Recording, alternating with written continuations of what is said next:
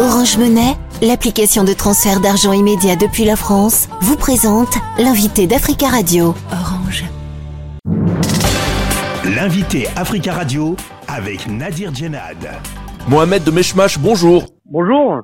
Vous êtes euh, l'un des fondateurs et porte-parole du collectif d'association Assez le Feu, basé à Clichy-sous-Bois en région parisienne. Vous êtes aussi président euh, de Passons-nous, un autre collectif d'associations euh, des quartiers populaires. Il y a 18 ans, à Clichy-sous-Bois, le 27 octobre 2005, deux adolescents, Zied et Bouna, trouvaient la mort dans un local transformateur EDF euh, en tentant d'échapper à la police. Ce drame a déclenché trois semaines de violence urbaine à travers la France. En 2005, le collectif Assez le Feu est né à ce moment-là. Alors tout d'abord, est-ce que pour les habitants de Clichy-sous-Bois, la mort de ces deux adolescents reste un traumatisme? Oui, bien sûr, on n'oublie pas. Hein, et euh, on est toujours euh, malheureusement euh, très peiné et chagriné de la mort de Ziad Bouna Ram. Et on a aussi une pensée pour tous ceux qui ont suivi derrière, à eux et à leur famille. Donc on, est encore, bien entendu, traumatisé par ce qui s'est passé. Les deux policiers poursuivis pour non-assistance à personne en danger après la mort de Zied Ebouna ont été relaxés en mai 2015 par le tribunal correctionnel de Rennes. Est-ce que pour les habitants de Clichy-sous-Bois, la famille des deux adolescents, euh, la justice n'a pas été rendue? Pour eux, tout à fait, mais pas que pour eux, pour euh, tous ceux qui euh, étaient dans la rue en 2005 et qui avaient crié haut et fort leur colère. Il y a encore, malheureusement, comme d'autres affaires, ce sentiment d'injustice. Ce drame a déclenché trois semaines de violence urbaine à travers la France entre le 27 octobre et le 17 novembre 2005. Le 9 novembre, le gouvernement de Dominique de Villepin, dont Nicolas Sarkozy était ministre de l'Intérieur, avait alors décrété l'état d'urgence, une première en France depuis la guerre d'Algérie. Que retenez-vous de, de, cette période? Ben, Je me dis tout simplement que au, à l'époque où on était en train de crier haut et fort euh, notre colère et le problème qu'on avait comme relation entre police et population, on se sentait bien seul. Et arrivé euh, ce, cet, état d'urgence. Euh, vous l'avez rappelé euh, dans, dans, dans, vos propos, euh, les deux fois où c'était arrivé, c'était arrivé euh, pendant la guerre d'Algérie et en Calédonie. Et la troisième fois, l'état d'urgence a été décrété pour les quartiers. Ce qu'on trouve dommage, c'est qu'à ce moment-là, personne ne s'est indigné de ça.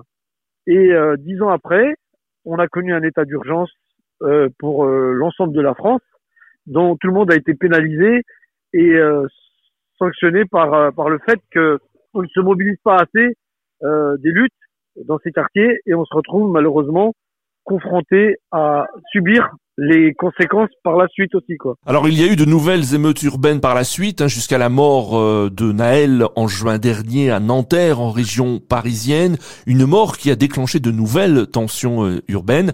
L'histoire se répète. Avez-vous l'impression que les leçons n'ont pas été retenues par les pouvoirs publics? Oui, bien sûr, tout à fait. Je, tout le monde a recommencé à discuter de, de ce qui s'est passé en 2005 euh, en ayant oublié réellement l'essentiel de, de, des revendications qu'il y avait derrière tout ça nous, avec le collectif, quand on s'était créé, c'était pour euh, effectivement euh, mettre des mots à travers euh, cette révolte et faire en sorte qu'à un moment ou à un autre, nos responsables politiques puissent prendre conscience des enjeux qu'il y avait. Et 18 ans après, on reparle de ce qui s'est passé en 2005, mais sans en avoir tenu les leçons. Et les premières lois qui sont sorties après 2005, elles n'ont pas été de l'ordre social et humain, elles ont été plutôt répressives. Et on voit bien que la question répressive ne règle rien parce que 18 ans après, après la mort de Naël, puis en son âme, euh, eh ben, euh, on se retrouve dans le même cas de figure, si ce n'est que ça a duré moins longtemps, mais ça a été beaucoup plus violent. Comment expliquez-vous que les tensions restent euh, très vives dans certains quartiers populaires entre jeunes et policiers? Bah écoutez, parce que les relations se sont dégradées, et puis que du coup, quand M. Sarkozy décide à un moment ou à un autre de faire la leçon à un commissaire de police en lui disant qu'il n'est pas là pour euh, jouer au foot avec euh, les, les, jeunes, ben, à partir de là, les choses ont commencé à prendre une tournure et les relations police-population se sont totalement dégradées.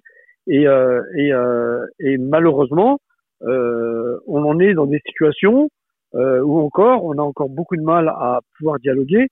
Et, mais là où encore une fois, à l'époque, on dénonçait certaines violences policières, on était un peu seul. Il a fallu qu'il y ait eu les gilets jaunes euh, pour que les habitants euh, qui n'étaient pas concernés dans les quartiers ont compris ce que voulaient dire les violences policières. Et, et malheureusement, encore une fois, il faut passer par là pour pouvoir mieux comprendre les choses. Et c'est dommage qu'on n'ait pas écouté, pas entendu, parce qu'on pourrait les éviter en fait. Et chose qui n'a pas été fait, encore une fois, après la mort de Ziad Bouna et les révoltes de 2005, euh, on continue à avoir un déni de certains responsables politiques qui sont dans le déni des politiques publiques qu'ils ont choisies pour ces quartiers. Et, euh, et, on cherche un réservoir de coupables en accusant les parents euh, de démission, d'irresponsables, euh, tout en oubliant clairement que pendant la crise du Covid, si l'économie française a tenu, c'est grâce à ces habitants des quartiers qui étaient euh, derrière les caisses, qui étaient chauffeurs-livreurs, qui étaient aides-soignantes et euh, qui étaient euh, pour certains éboueurs, qui ont fait tourner l'économie française. Et c'est de cela qui, pendant les, le Covid, ont fait tourner la boutique. C'est de cela aujourd'hui qu'on parle en mal. Et ça, je trouve ça regrettable. Est-ce que la politique de la ville aujourd'hui est à l'abandon ou a été délaissée par les pouvoirs publics? La politique de la ville, elle est la cinquième roue du carrosse. Elle n'est pas à la hauteur de ce qu'elle devrait être.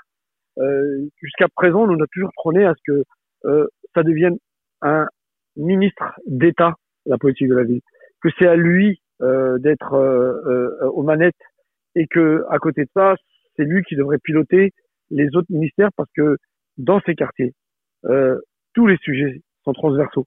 Et donc, on touche autant à la culture, à l'éducation, au logement, euh, que euh, à l'emploi. Euh, et malheureusement, c'est ce ministère qui est obligé d'aller frapper à toutes les portes pour essayer de demander qu'on lui donne des moyens supplémentaires pour essayer de remettre du droit commun. On demande, comme d'autres acteurs un peu partout en France, d'avoir un vrai Grenelle euh, sur les quartiers populaires. Vous êtes, euh, je le disais, président de Passons-nous, un collectif d'associations des quartiers populaires. Cela veut dire que selon vous, euh, les politiques aujourd'hui oublient les habitants des quartiers populaires? Avant, les habitants avaient le sentiment d'être abandonnés. Maintenant, les habitants disent clairement nous sommes abandonnés. Donc on est passé d'un cran supplémentaire. Euh, je dis pas que rien n'a été fait, il y a des choses qui sont faites. Et tant mieux, et ça peut peut-être apporter un équilibre. Mais le compte n'y est pas encore et qu'il faut qu'on aille beaucoup plus loin euh, en direction de ces habitants de ces quartiers. Et on peut pas euh, continuer à euh, faire en sorte que ces quartiers endossent et supportent l'ensemble des problématiques alors qu'ils n'ont rien demandé. Maintenant, une bonne partie de ces habitants vit malheureusement en insécurité dans ces quartiers parce qu'aujourd'hui le deal euh, et pignon sur rue se développe et euh, ils sont malheureusement euh, euh, mis en danger constamment et on a vu quelques exemples malheureux aussi où on a eu la perte de gamins, où il y a eu des balles perdues qui ont tué des personnes innocentes et on peut pas continuer à laisser dans cet état-là ces habitants qui vivent dans ces territoires-là. Donc, dans ces quartiers, on réclame une protection à la hauteur de ses habitants aussi. Mohamed euh, Meshmash, merci beaucoup d'avoir euh, répondu à nos questions. Merci à vous. Je rappelle que vous êtes l'un des fondateurs et porte-parole du collectif d'association AC Le Feu, basé à Clichy-sous-Bois, en région parisienne, et président euh, de Passons-nous, un collectif d'associations des quartiers populaires. Orange Monnaie, l'application de transfert d'argent immédiat depuis la France, vous a présenté l'invité d'Africa Radio. Orange.